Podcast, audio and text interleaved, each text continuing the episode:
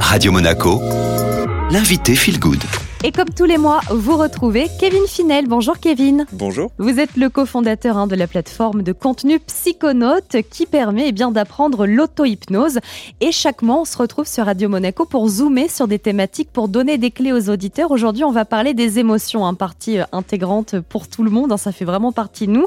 Et par le biais de l'auto-hypnose, eh bien, on peut presque choisir de vivre, j'ai envie de dire, les émotions que l'on souhaite au moment où on les veut et apprendre surtout à mieux les gérer. Alors, Peut-être une question très simple, mais qu'est-ce que c'est une émotion, Kevin? C'est une réaction, une réaction qui est tout à fait saine. Il m'arrive quelque chose, et eh bien mon corps réagit. Il y a trois phases dans une émotion. Il y a une phase de charge. Imaginons, je traverse la rue et puis il y a une voiture qui manque de me renverser. J'ai peur. Et c'est une émotion euh, qui est une réaction qui est saine. Ensuite, il y a une phase où ça va euh, brasser un petit peu, puis il y a une phase de décharge émotionnelle. Tout ça, normalement, se fait dans un temps qui est très court. Une émotion, c'est pas fait pour durer. C'est fait pour créer une réaction rapide du corps, mais, ça se disperse très vite dans le temps. Pour zoomer un peu sur la phase de décharge, la phase de décharge, c'est le moment où on vit de l'émotion. C'est pour ça que parfois, après avoir eu peur, on pleure, on tremble, on bouge. Ce qui se passe dans notre société, c'est que souvent, cette phase de décharge, elle est pas facile à avoir parce qu'elle est pas admise quelqu'un qui après une émotion a une forte réaction euh, peut se sentir un peu jugé, donc il va, il va refouler sa réaction de décharge émotionnelle. Et c'est là qu'une émotion, elle risque de stagner. Et c'est là qu'elle va se transformer en sentiment. Est-ce qu'on peut dire aujourd'hui qu'il y a des émotions qui sont euh, fondamentalement positives et d'autres qui sont véritablement des émotions dites négatives?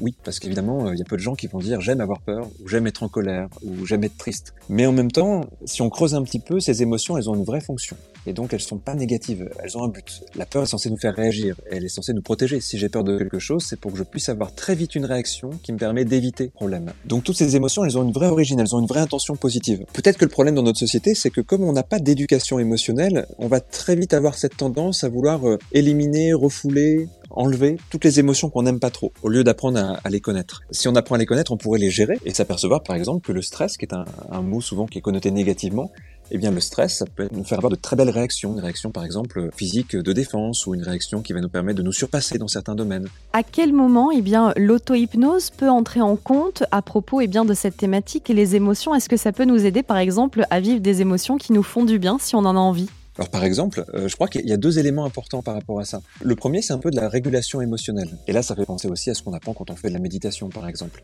en apprenant comment fonctionnent nos émotions, on vient un peu mieux piloter leur fonctionnement alors il ne faut pas imaginer qu'on pourrait se créer n'importe quand, n'importe quelle émotion, on n'est pas des robots non plus, mais on peut vraiment réguler les choses pour les vivre mieux. Puis un deuxième élément, qui est peut-être un vrai travail de fond, j'espère qu'un jour par exemple il y aura un cours d'émotion à l'école, parce que je pense que si tous les enfants apprenaient à explorer les émotions, à comprendre comment elles fonctionnent, il y aurait plus cette vision euh, négative ou positive de l'émotion. On envisagerait qu'il est sain, normal d'avoir des émotions, on serait à l'aise avec, on serait à l'aise pour les comprendre, pour les communiquer, et, je pense qu'il y aurait un peu moins de monde dans les cabinets de psychothérapie par exemple s'il y avait cette éducation-là. Merci beaucoup Kevin Finel, on se retrouve le mois Merci.